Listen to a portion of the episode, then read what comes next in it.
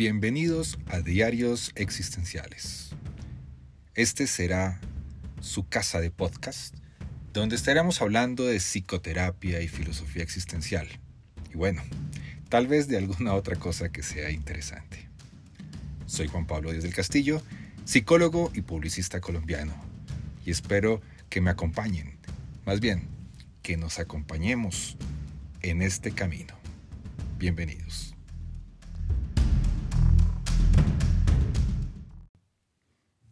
Bienvenidos a un nuevo episodio de Diarios Existenciales.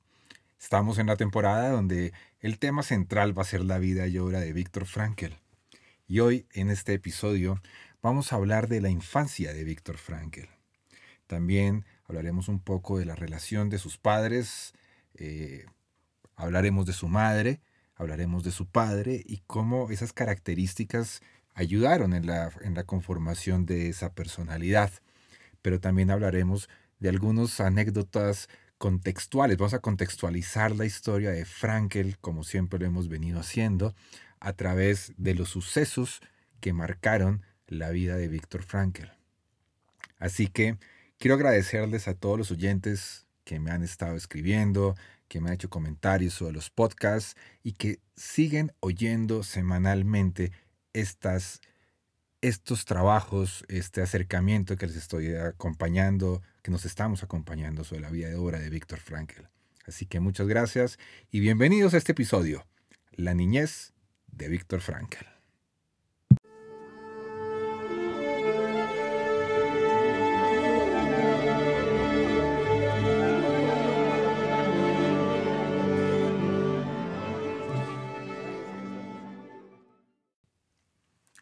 La madre de Víctor Frankl, Elsa Lyon, tiene algunos familiares que son, eh, digamos, reconocidos o importantes en la historia del judaísmo y algunos también en la literatura. Ella es sobrina de un importante escritor de Praga que se llamaba Oscar Wiemer. Él murió ciego en el gueto de Terezin, ¿no? Y también era descendiente de un famoso rabino, el rabino Lou de Praga, que él era el creador de la leyenda del golem. Esta leyenda, precisamente, nos habla de un ser ¿no? que, que ha sido creado por alguien cercano al mismísimo Dios. Y es una leyenda que ha sido usada por muchos rabinos durante la historia, principalmente en la Edad Media y es muy cercana a las ideas precisamente de la creación de Adán. Este golem también fue creado de barro y también se le ha dado el soplo divino de vida. Pero, a diferencia de Adán, este golem tiene ventajas y desventajas, porque primero que todo el golem era muy fuerte, pero no era inteligente. Por lo tanto, él hacía y seguía todo lo que se le decía, todas las instrucciones, recibía órdenes, ¿no? De manera literal. Lo que tú le decías, lo hacía literalmente. Tanto es así que hay una anécdota muy divertida que cuenta la historia, ¿no? Precisamente, que un rabino le dijo al golem que fuera al río, ¿no? A sacar agua. Entonces el golem fue al río, accedió al pie de la letra, entonces fue al río a empezar a sacar el agua sin parar hasta que inundó completamente la ciudad de Praga. Veamos la diferencia entre lo uno y lo otro, ¿no? Entre esa inteligencia humana de la creación y la inteligencia humana del golem. Bueno, la inteligencia no, más bien, o tal vez la, la falta de inteligencia, porque decía exactamente lo que se le decía casi como un ejemplo de programación. Podemos decir que los golem pueden ser una anticipación a las inteligencias artificiales del siglo XXI, cuando le hablamos a Siri, por ejemplo. Bueno, tal vez. Pero bueno, esa es una anécdota un poco de la familia de, de, Elsa Lyon, precisamente. Ella, como habíamos dicho en el capítulo anterior, era una mujer muy amorosa y que precisamente ella se encargaba del cuidado emocional de la familia. Era un soporte importantísimo. Él nos cuenta precisamente, como ya hablamos en el capítulo pasado, que su madre, eh, Elsa, y su padre, Gabriel, se encontraban en el Café Siller, que es muy famoso en el Distrito 1, en el Distrito Histórico, donde recibió las primeras, donde sintió las primeras contracciones de Víctor. O sea, que casi nace en el Café Siller, en el que muchos años después estaría constantemente acompañando las clases del psiquiatra vienés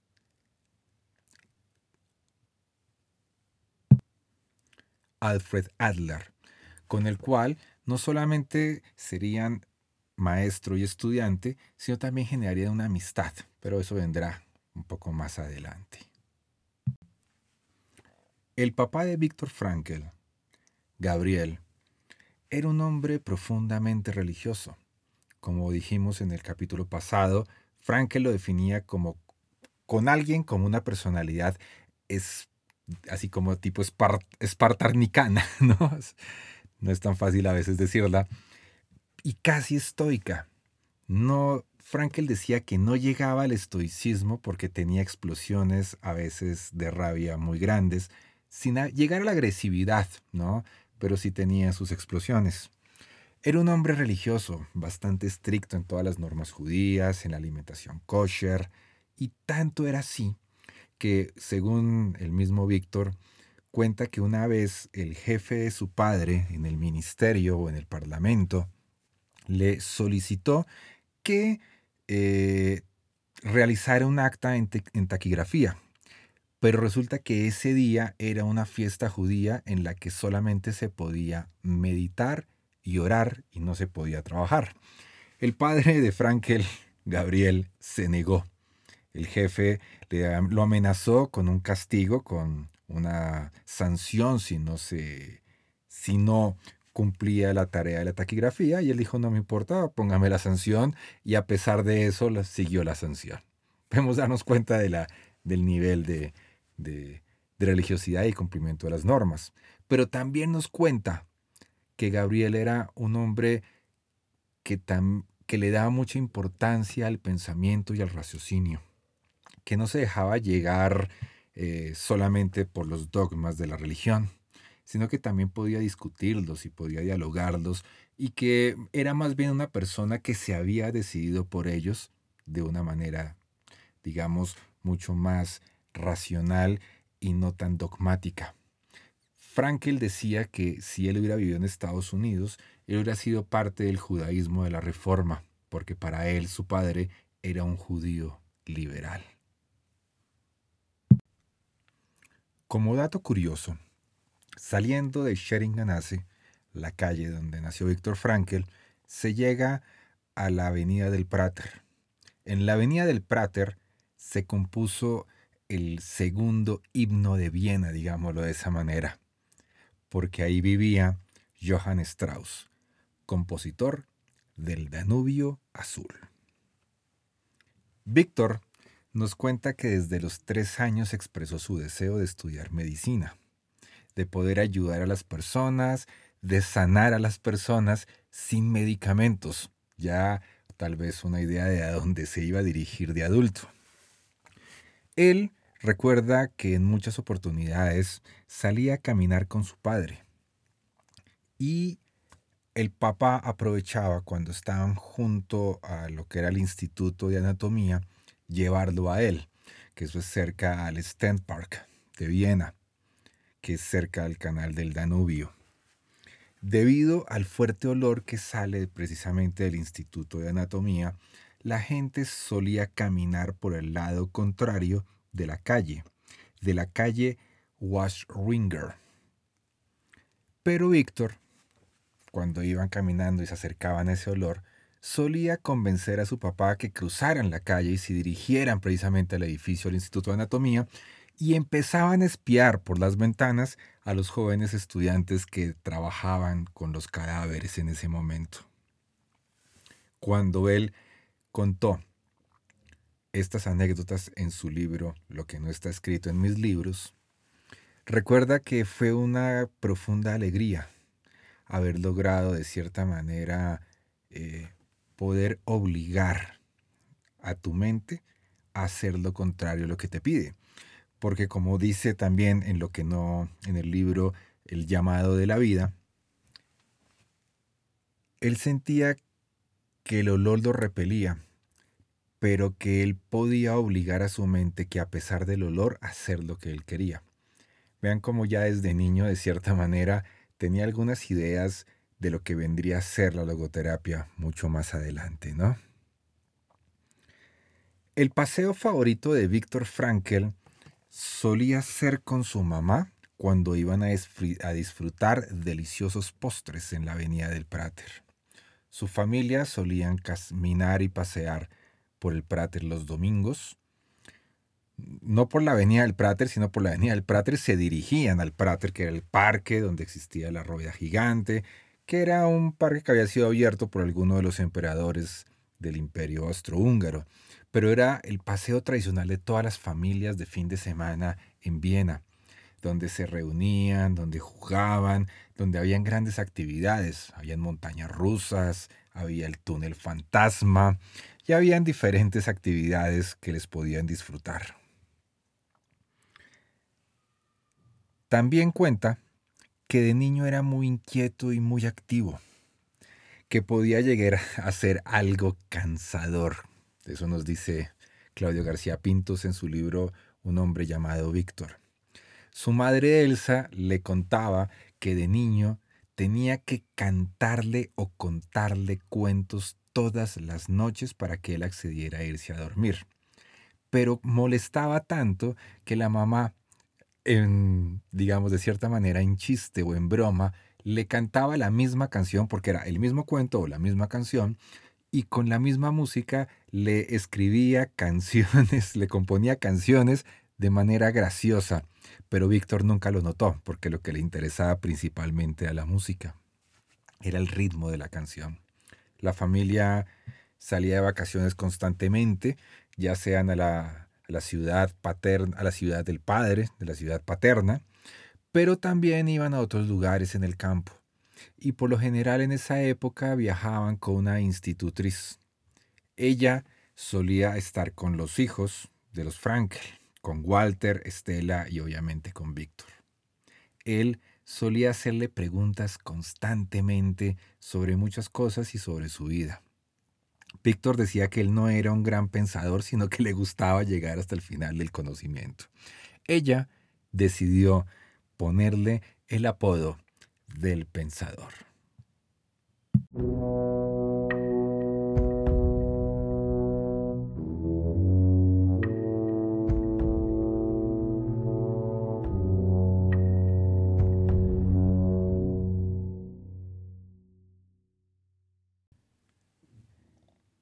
Mientras tanto, en el año de 1912, Adolf Hitler trató de ingresar al ejército austriaco, pero nuevamente fue rechazado.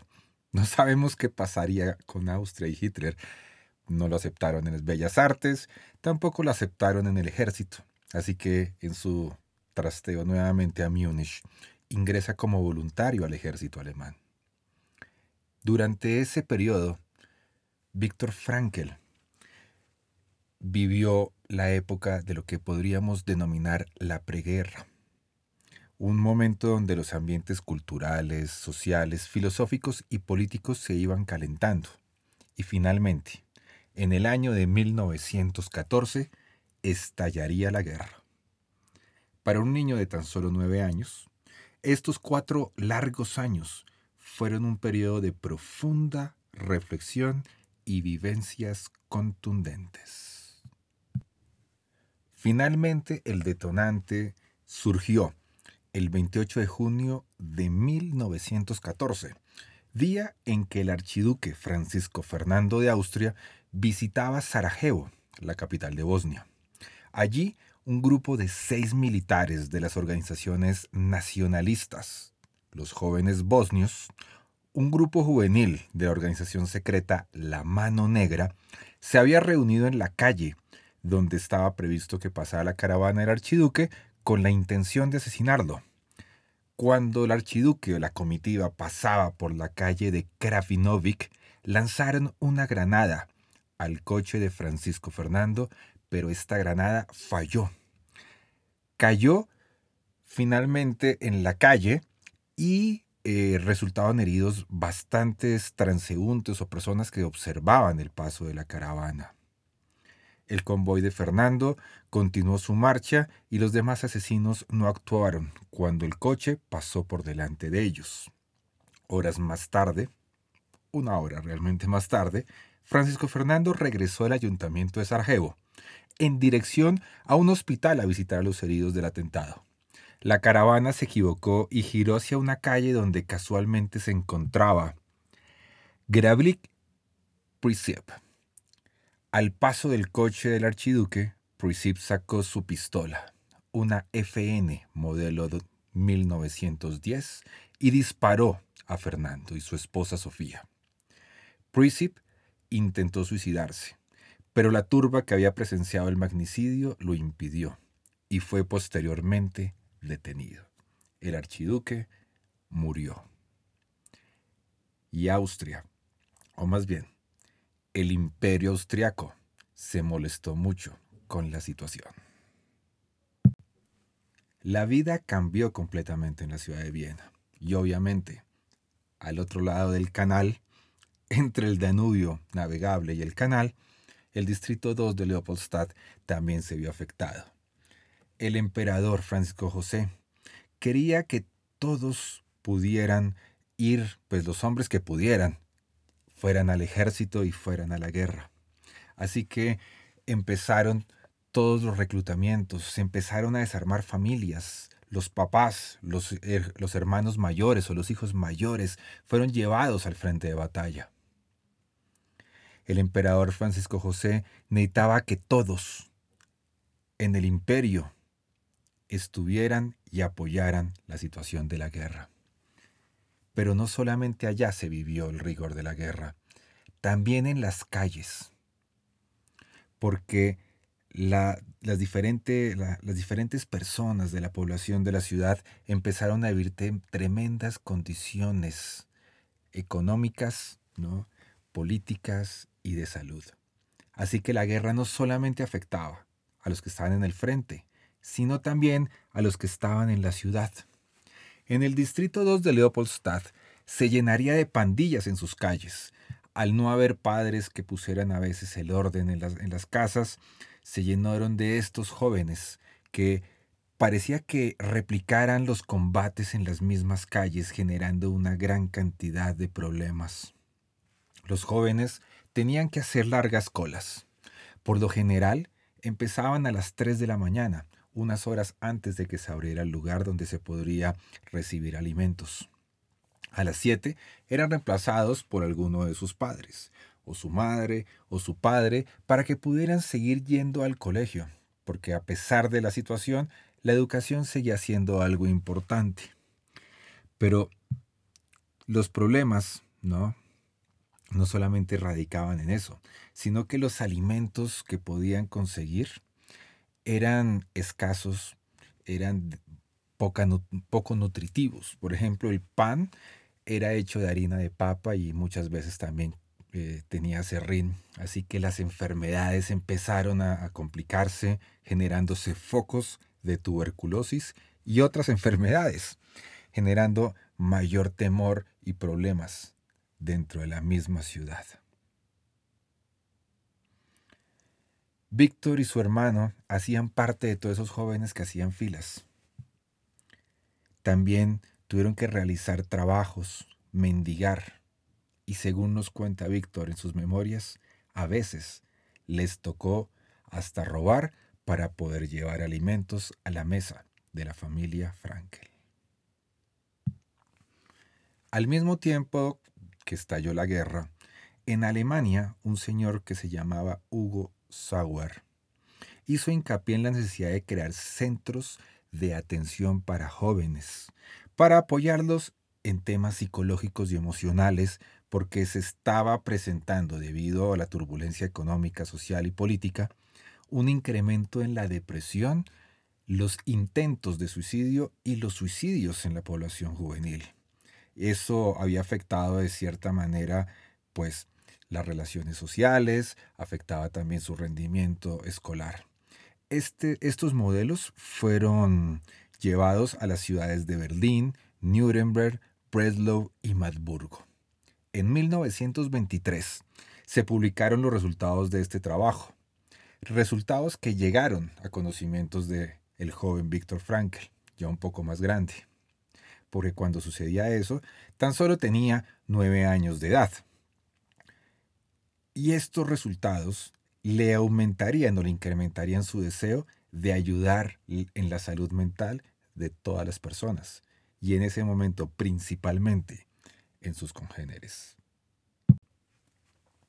La Primera Guerra Mundial, que inicialmente fue conocida como la Gran Guerra, fue una confrontación bélica centrada en Europa, que empezó el 28 de julio de 1914 y finalizó el 11 de noviembre de 1918, cuando Alemania aceptó las condiciones del armisticio.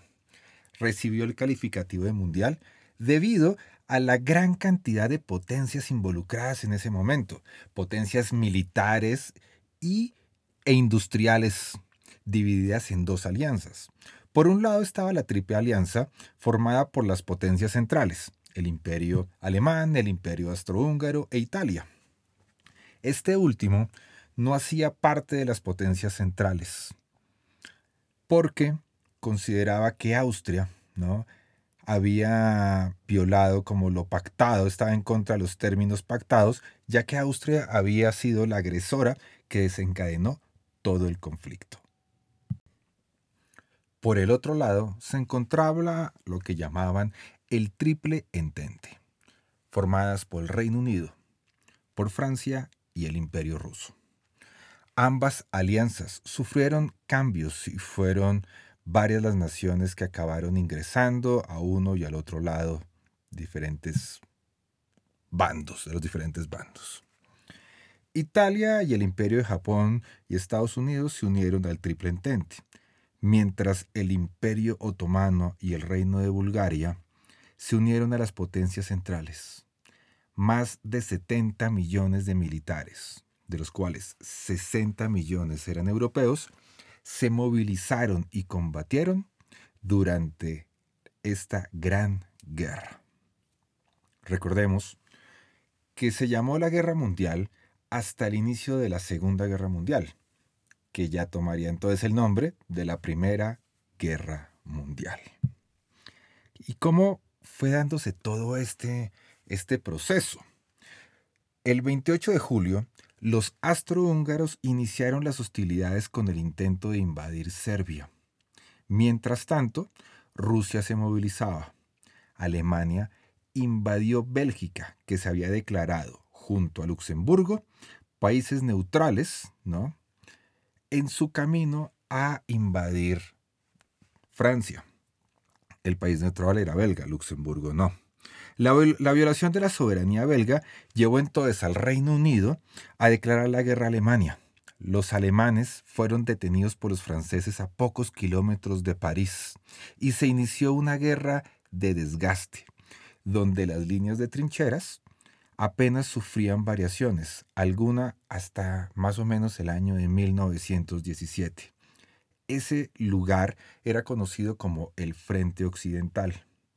Pero al otro lado, en el Frente Oriental, el ejército ruso logró algunas victorias frente a los astrohúngaros, pero fueron detenidos por los alemanes en su intento de invadir la Prusia Oriental. En noviembre de 1914, el Imperio Otomano entró en la guerra, lo que significó la apertura de distintos frentes en el Cáucaso, Mesopotamia y el Sinaí. Italia y Bulgaria se unieron a la guerra en 1915, Rumania en 1916 y los Estados Unidos en 1917.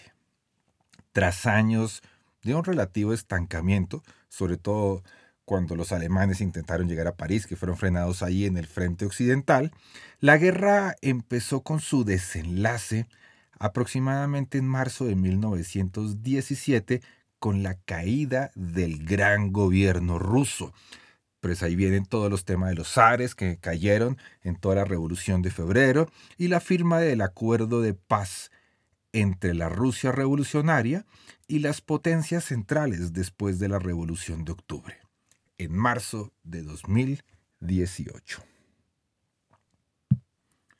El 4 de noviembre de 1918, el imperio austrohúngaro solicitó un armisticio. Tras una gran ofensiva alemana a principios de 1918 a lo largo de todo el frente occidental, los aliados hicieron retroceder a los alemanes en una serie de exitosas ofensivas y Alemania, en plena revolución, solicitó el armisticio el 11 de noviembre de 1918, poniendo fin a la guerra con la victoria de los aliados. Precisamente, tras el fin de la guerra, cuatro grandes imperios dejaron de existir. El alemán, el ruso, el astrohúngaro y el otomano. Los estados sucesores de los dos primeros perdieron una parte importante de sus antiguos territorios, mientras que los dos últimos se desmantelaron. El mapa de Europa y sus fronteras cambiaron por completo y varias naciones se independizaron o se crearon. El calor de la Primera Guerra Mundial se fraguó en la Revolución Rusa, que concluyó con la creación del primer Estado en la historia autodenominado socialista, la Unión Soviética. Finalmente, todo se cerró con las firmas de los tratados de rendición. El más famoso fue con Alemania, que se llama el Tratado de Versalles, que fue firmado en el Salón de los Espejos de María Antonieta.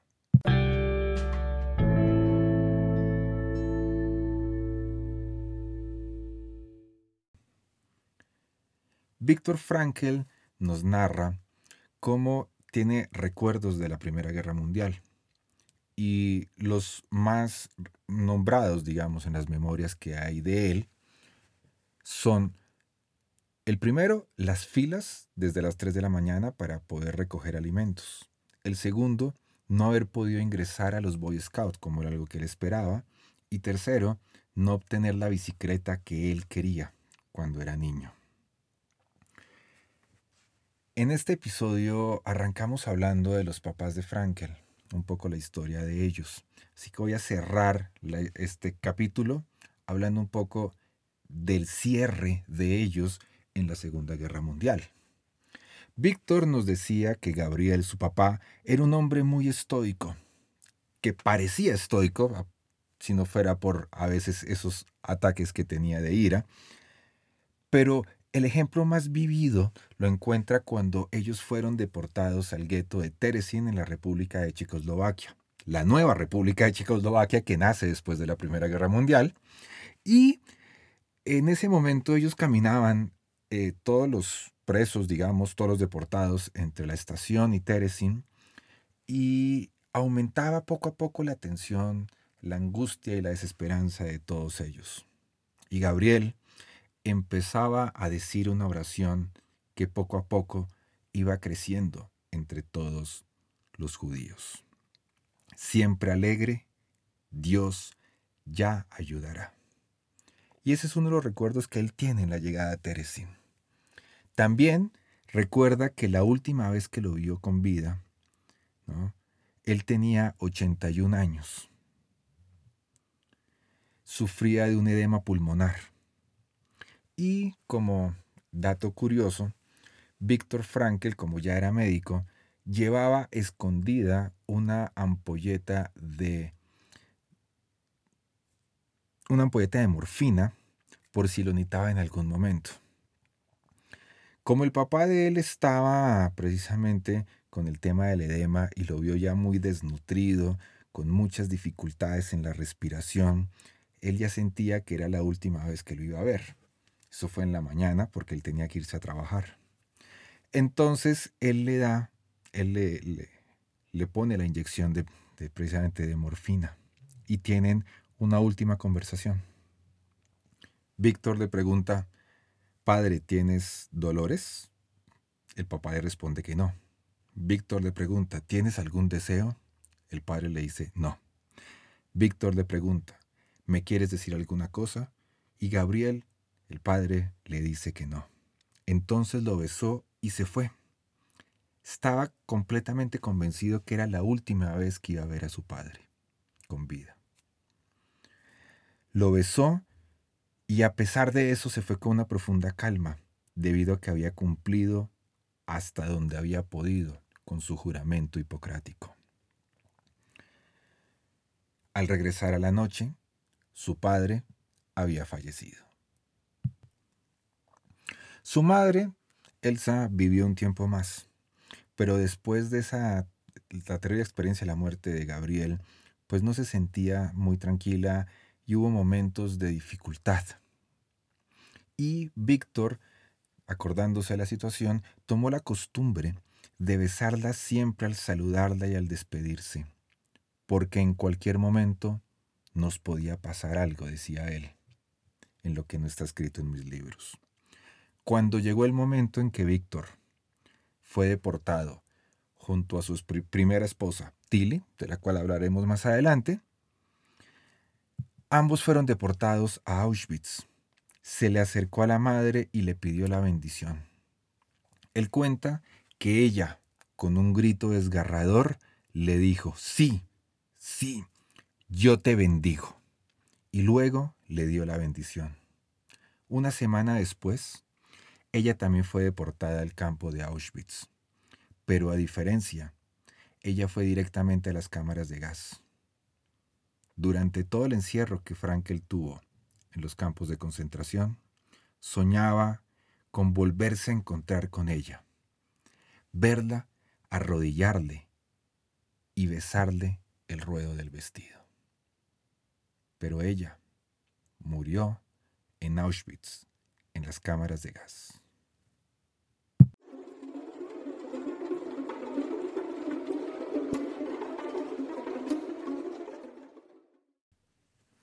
De esta manera, llegamos al final del presente episodio donde estuvimos hablando de los primeros años de vida de Víctor Frankl, desde 1905 hasta 1918, cuando finalizó la Primera Guerra Mundial. Durante este tiempo pasaron muchas cosas. Por ejemplo, Jung y Adler se alejaron de Freud. Víctor Frankl empezó a estudiar, tuvo experiencias de, de su vida desaparecen imperios como el imperio ruso, el imperio astrohúngaro, el imperio alemán, el imperio otomano, y muchas repúblicas cambiaron. Por lo tanto, fue una época de grandes transformaciones. Por eso quería aprovechar para hablar en esta oportunidad del contexto. Estamos más acostumbrados a hablar de la Segunda Guerra Mundial la vida de Frankel, de los campos de concentración, pero no lo que vivió durante la Primera Guerra, porque Viena fue una ciudad muy afectada por ello. Y todo esto fue parte de la formación del carácter de Víctor Frankl que lo llevó a tener la personalidad que llegó a tener y además su actitud frente al sufrimiento, que es un elemento importantísimo en la teoría de la logoterapia. Así que de esta manera finalizo, deseándoles muchas gracias por acompañarme en un nuevo podcast. Así, que desde los micrófonos de los diarios existenciales. Soy Juan Pablo Díaz del Castillo y les doy las gracias por acompañarnos en un momento histórico más.